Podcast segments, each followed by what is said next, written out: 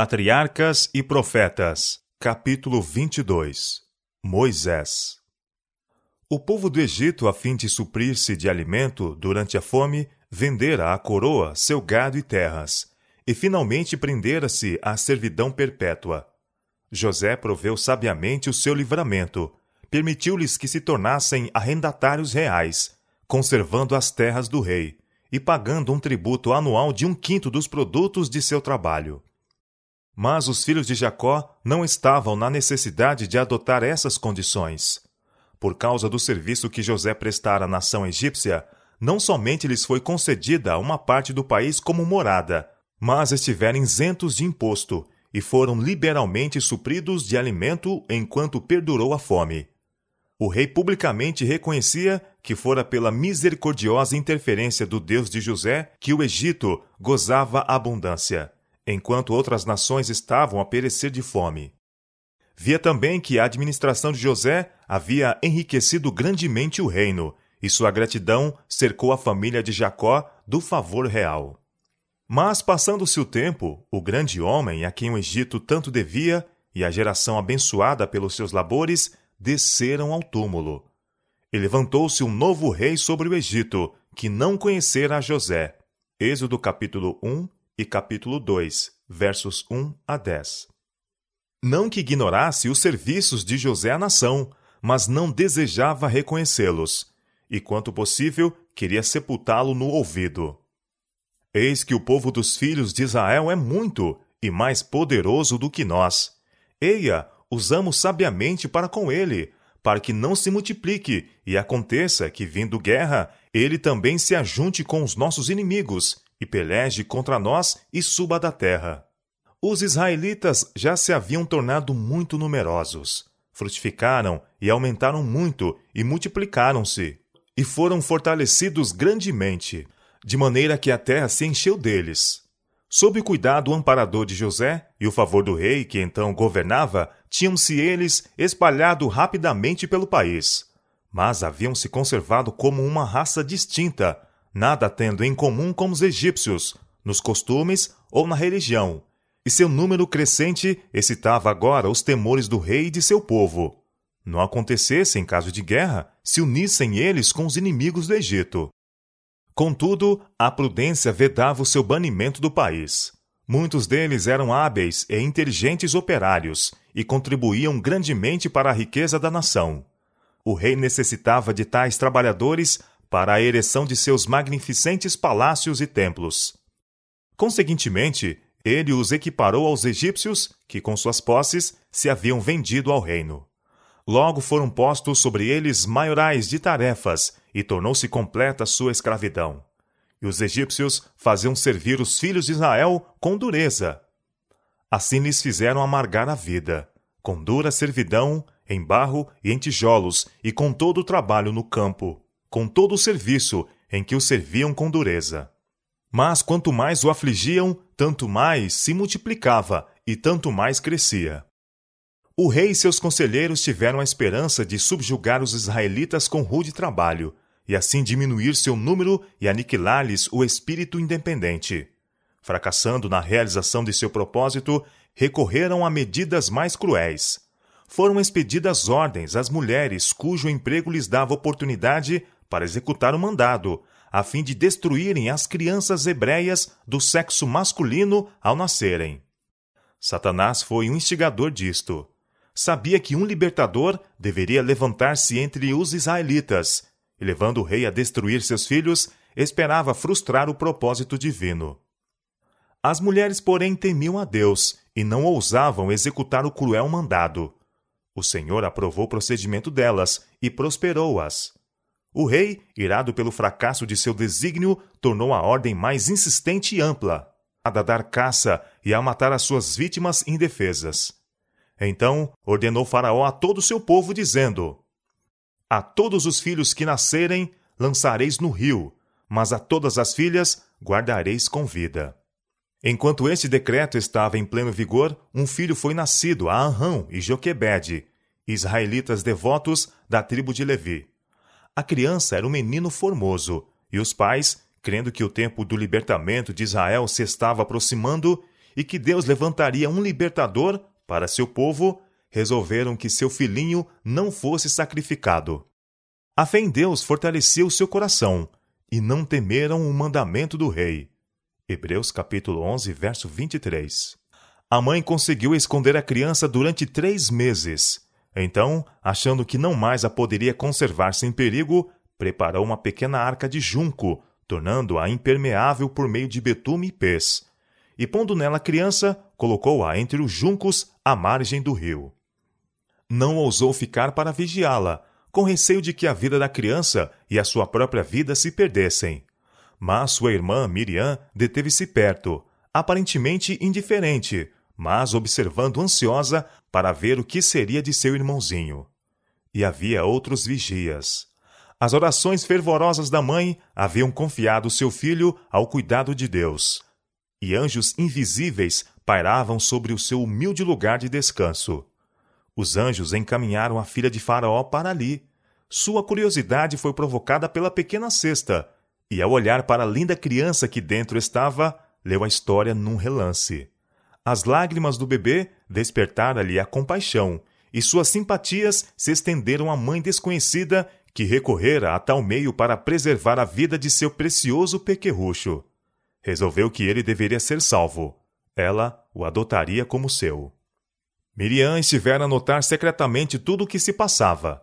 Percebendo que a criança era olhada com ternura, arriscou-se aproximar-se e disse finalmente: Irei eu chamar uma ama das hebreias que crie este menino para ti? E a permissão foi dada. A irmã correu para a mãe com a feliz nova e, sem demora, voltou com ela à presença da filha de Faraó. Leva este menino e cria-mo. Eu te darei teu salário, disse a princesa. Deus tinha ouvido as orações da mãe. Fora recompensada a sua fé. Com profunda gratidão foi que ela deu início à sua tarefa, agora sem perigos e feliz. Fielmente aproveitou a oportunidade para educar seu filho para Deus. Confiava em que ele fora preservado para alguma grande obra, e sabia que breve deveria ser entregue à sua régia mãe, para ser cercado de influências que tenderiam a desviá-lo de Deus. Tudo isto a tornava mais diligente e cuidadosa em sua instrução do que nas dos demais filhos.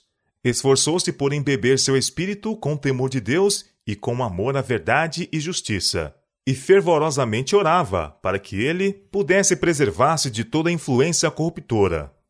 Mostrou-lhe a loucura e o pecado da idolatria, e cedo o ensinou a curvar-se e a orar ao Deus vivo, que unicamente poderia ouvi-lo e auxiliá-lo em toda a emergência.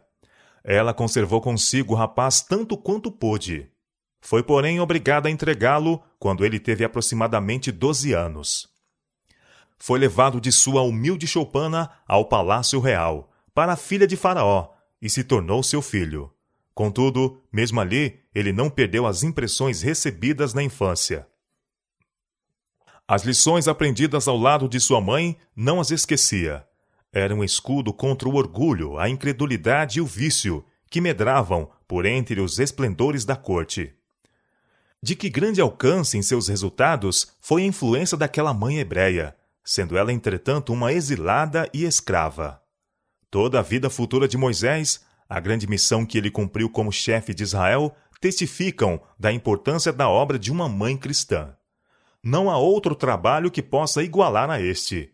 Em parte muito grande, a mãe tem nas mãos o destino de seus filhos. Ela trata com mentes e caracteres em desenvolvimento, trabalhando não somente para o tempo, mas para a eternidade. Está a semear sementes que brotarão e frutificarão, quer para o bem, quer para o mal. Ela não tem a desenhar formas de belezas na tela, ou esculpi-las no mármore, mas imprimir na alma humana a imagem do divino especialmente durante os primeiros anos, recai sobre ela a responsabilidade de formar o caráter de seus filhos. As impressões então produzidas na mente destes, em desenvolvimento, permanecerão com eles por toda a vida. Os pais devem dirigir a instrução e ensino de seus filhos enquanto muito pequenos, com o objetivo de poderem eles ser cristãos.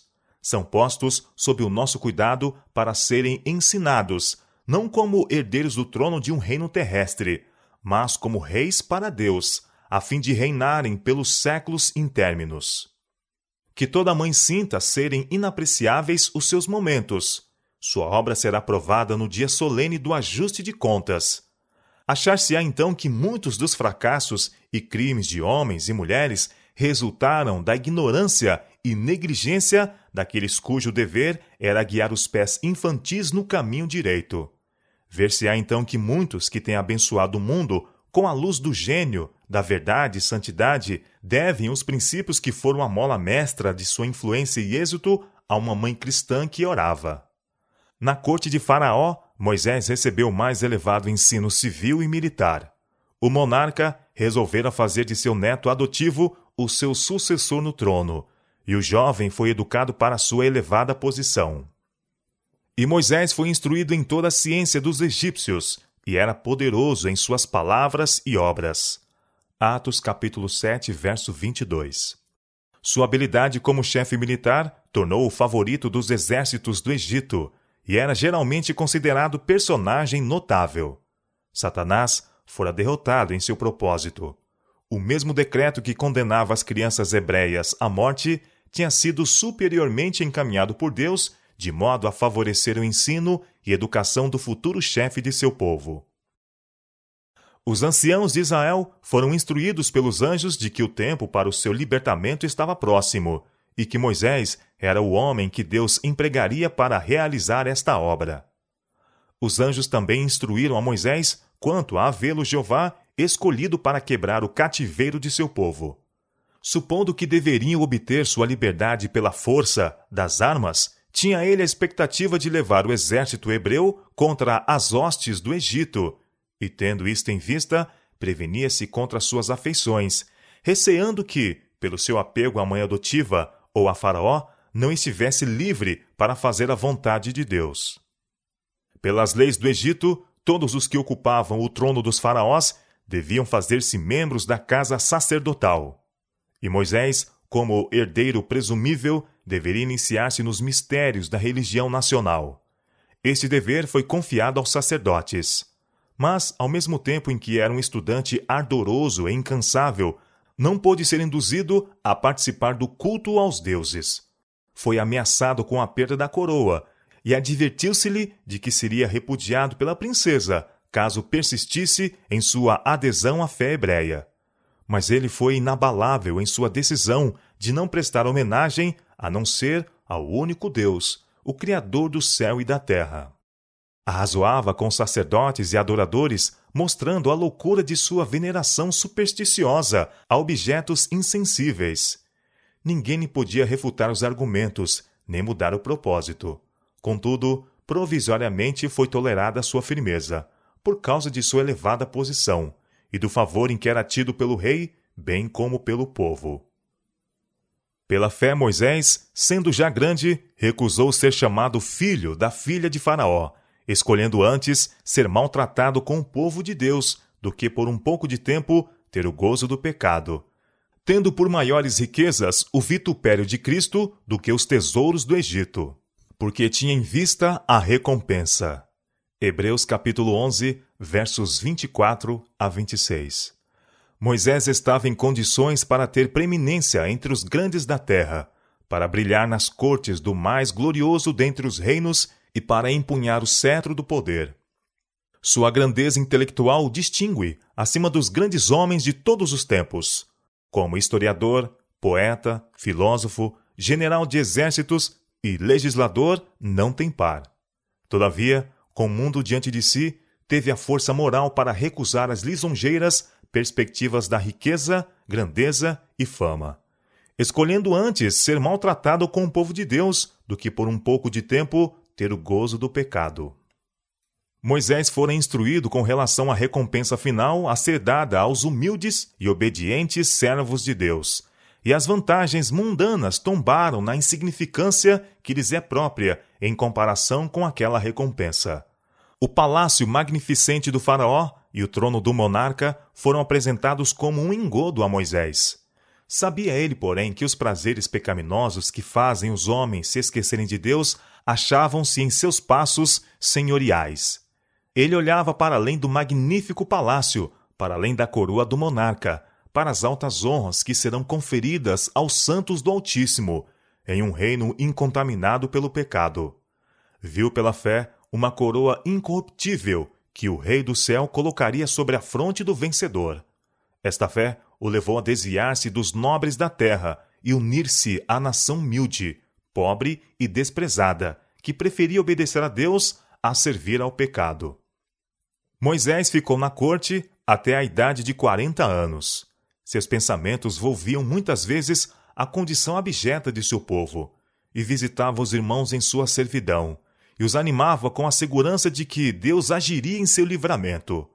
Muitas vezes, compungindo até a indignação à vista da injustiça e opressão, ardia por vingar suas afrontas. Um dia em que estava assim, fora, vendo um egípcio ferir um israelita, lançou-se para a frente e matou o egípcio.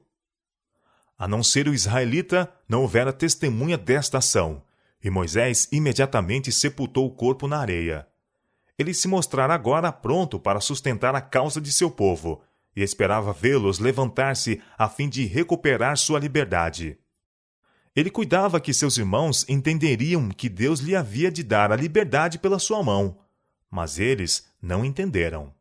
Atos capítulo 7, verso 25 ainda não estavam preparados para a liberdade. No dia seguinte, Moisés viu dois hebreus que contendiam entre si, estando um deles evidentemente em falta. Moisés reprovou o delinquente, que logo se desforrou daquele que o reprovava, negando seu direito de intervir e vilmente acusando-o de crime. Quem te tem posto a ti por maioral e juiz sobre nós? disse ele. Pensas matar-me como mataste ao egípcio? Êxodo capítulo 2, verso 14. Toda a questão depressa se tornou conhecida pelos egípcios e grandemente exagerada, logo chegou aos ouvidos de Faraó. Fez-se parecer ao rei que este ato significava muito, que Moisés tensionava levar seu povo contra os egípcios, subverter o governo e sentar-se no trono, e que não poderia haver segurança para o reino enquanto ele vivesse. De pronto, foi resolvido pelo monarca que ele morresse. Mas, apercebendo-se de seu perigo, escapou e fugiu rumo da Arábia. O Senhor dirigiu seus passos e ele encontrou acolhida em casa de Jetro, sacerdote e príncipe de Midian, que também era adorador de Deus.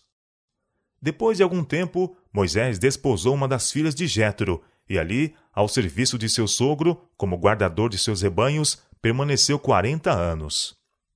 Matando o egípcio, Moisés caíra no mesmo erro tantas vezes cometido por seus pais, de tomar nas próprias mãos a obra que Deus prometera fazer.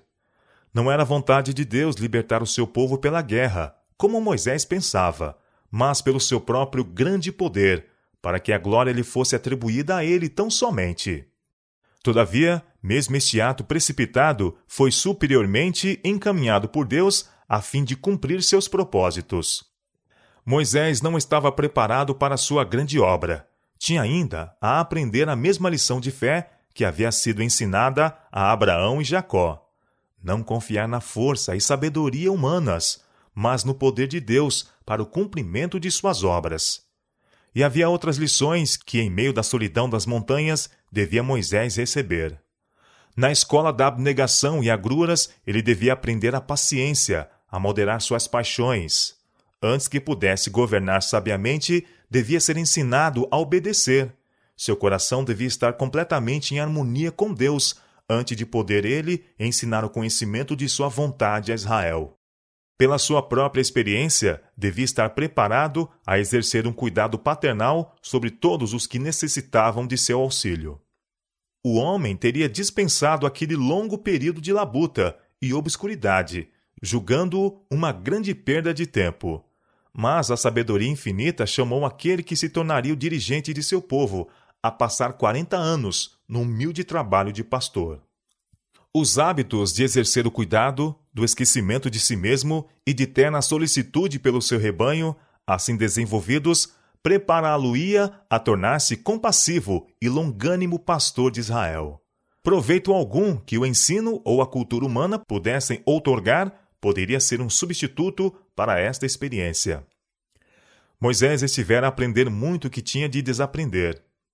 As influências que o haviam cercado no Egito, o amor de sua mãe adotiva, sua própria posição elevada como neto do rei, a dissipação de todos os lados, o requinte, a subtileza e o misticismo de uma religião falsa, o esplendor de um culto idolátrico, a solene grandiosidade da arquitetura e escultura, tudo deixara profundas impressões em sua mente em desenvolvimento, e modelar até certo ponto seus hábitos e caráter. O tempo, a mudança de ambiente e a comunhão com Deus podiam remover estas impressões. Renunciar ao erro e aceitar a verdade requeria da parte de Moisés mesmo uma luta tremenda. Mas Deus seria seu auxiliador quando o conflito fosse demasiado severo para a força humana. Em todos os que têm sido escolhidos para cumprir uma obra para Deus, vê-se o elemento humano. Todavia, não foram homens de hábitos e de caráter estereotipados que estavam satisfeitos com permanecer naquela condição. Fervorosamente desejavam obter sabedoria de Deus e aprender a trabalhar para Ele. Diz o apóstolo: Se algum de vós tem falta de sabedoria, peça a Deus, que a todos dá liberalmente, e não lança em rosto, e ser-lhe-á dada. São Tiago, capítulo 1, verso 5. Deus, porém, não comunicará aos homens luz divina, enquanto estiverem contentes com permanecerem em trevas. A fim de receber o auxílio de Deus, o homem deve compenetrar-se de sua fraqueza e deficiência. Deve aplicar seu próprio espírito na grande mudança a ser operada em si deve despertar para a oração e esforço fervorosos e perseverantes. Maus hábitos e costumes devem ser repelidos, e apenas pelo esforço decidido, no sentido de corrigir tais erros e conformar-nos aos princípios retos, que a vitória pode ser ganha. Muitos jamais atingem a posição que poderiam ocupar, porque esperam que Deus faça por eles aquilo que ele lhes deu poder para fazerem por si mesmos. Todos os que se habilitam a ser úteis devem ser adestrados pela mais severa disciplina mental e moral, e Deus os ajudará, unindo o poder divino ao esforço humano. Encerrado nas fortificações das montanhas, Moisés estava sós com Deus. Os templos magnificentes do Egito não mais lhe impressionavam o espírito, com sua superstição e falsidade. Na grandiosidade solene das colinas eternas, via ele a majestade do Altíssimo, e em contraste compreendia quão impotentes e insignificantes eram os deuses do Egito. Por toda parte estava escrito o nome do Criador. Moisés parecia achar-se em sua presença e à sombra de seu poder. Ali o seu orgulho e presunção foram varridos. Na simplicidade severa de sua vida no deserto, os resultados do ócio e luxo do Egito desapareceram.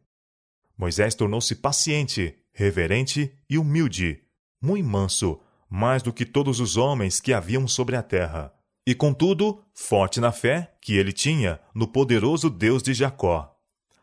Enquanto os anos se passavam e vagueava ele com seus rebanhos nos lugares solitários, ponderando na situação opressa de seu povo, reconsiderava o trato de Deus para com seus pais e as promessas que eram a herança da nação escolhida, e suas orações por Israel ascendiam de dia e de noite.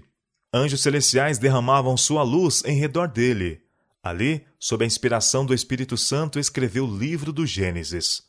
Os longos anos passados nas solidões do deserto foram ricos de bênçãos, não somente para Moisés e seu povo, mas para o mundo em todos os séculos subsequentes.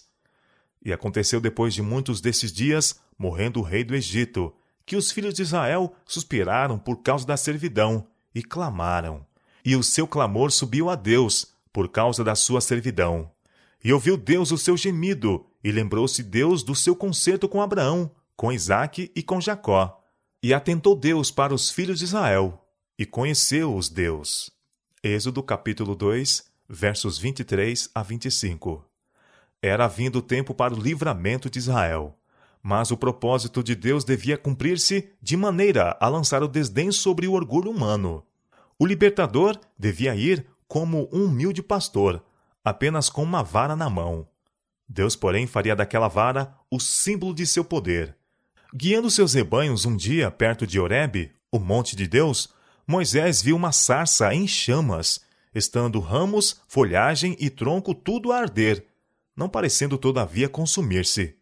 Aproximou-se para ver a maravilhosa cena, quando uma voz da labareda o chamou pelo nome. Com lábios trêmulos, respondeu: Eis-me aqui. Advertiu-se-lhe que não se aproximasse irreverentemente. Tira os teus sapatos de teus pés, porque o lugar em que tu estás é terra santa.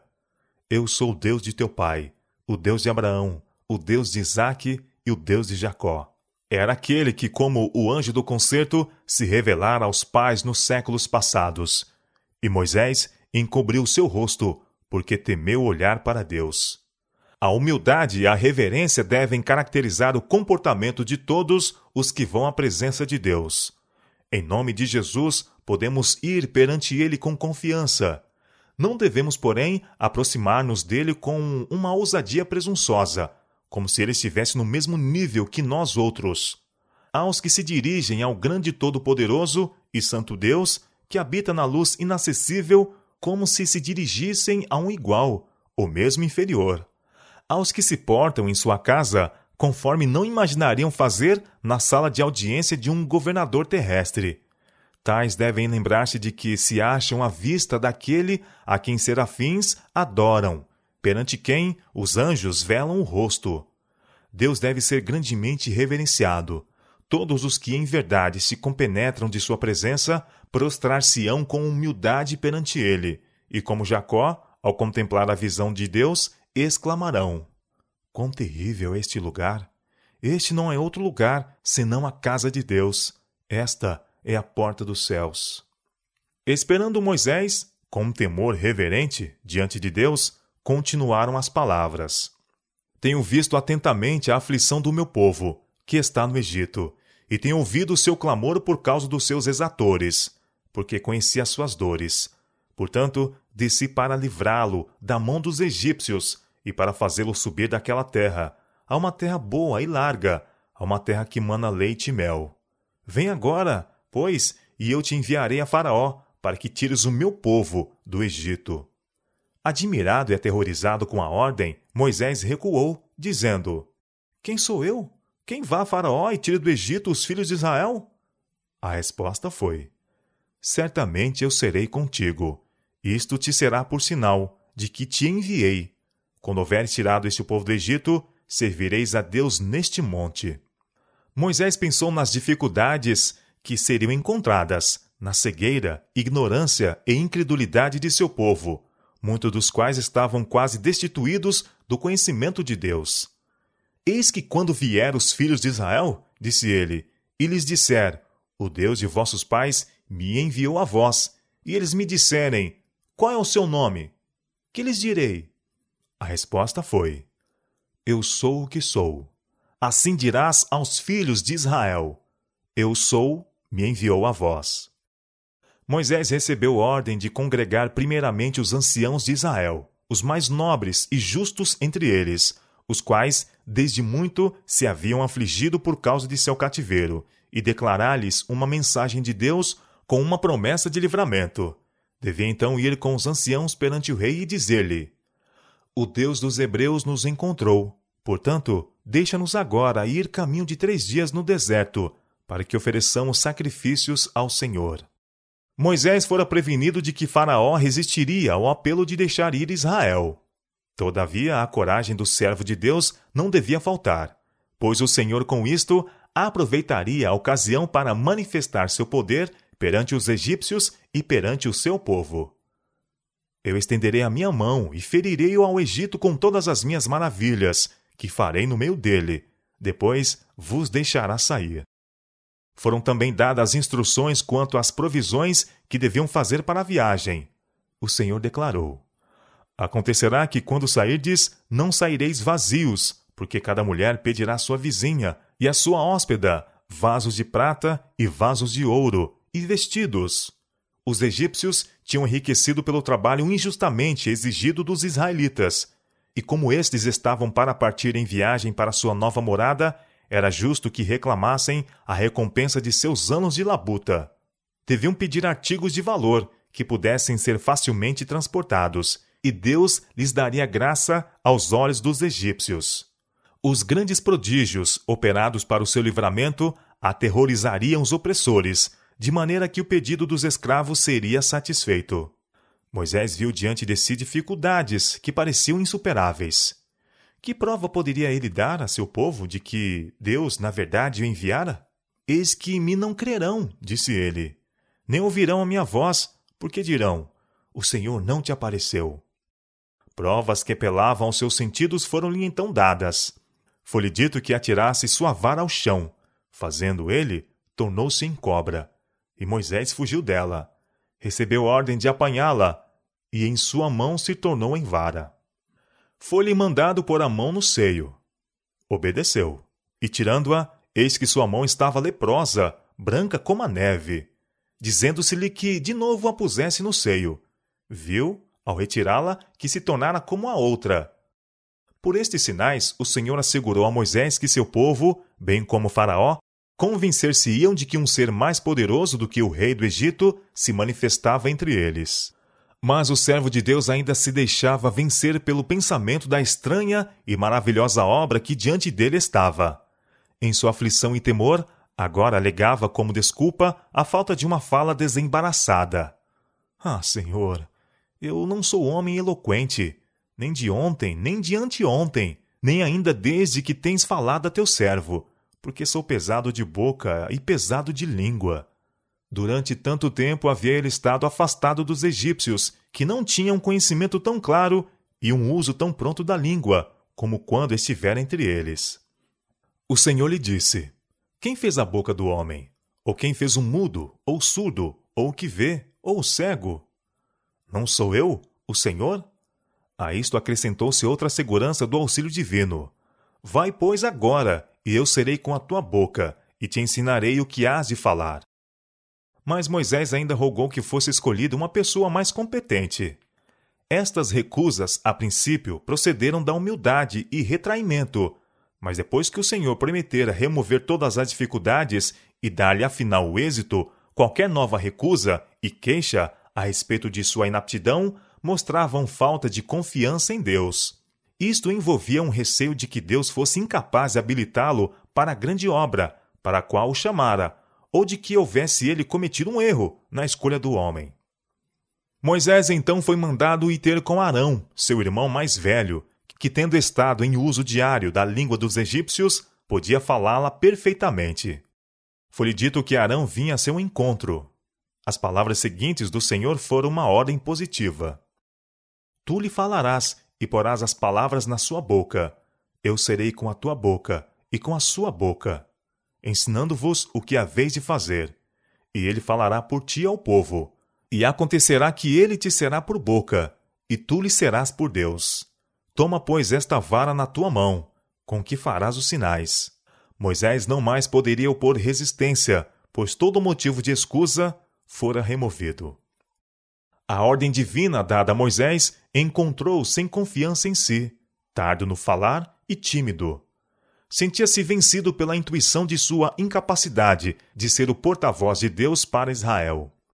Havendo, porém, aceito o trabalho, deu-lhe início com todo o coração, depositando toda a confiança no Senhor. A grandeza de sua missão chamava à atividade as melhores faculdades de seu espírito, Deus lhe abençoou a pronta obediência, e ele se tornou eloquente, esperançoso e senhor de si, e bem adaptado para a maior obra que já foi entregue ao homem. Isto é um exemplo do que Deus faz para fortalecer o caráter daqueles que nele confiam amplamente e dar-lhes, sem reserva, as suas ordens.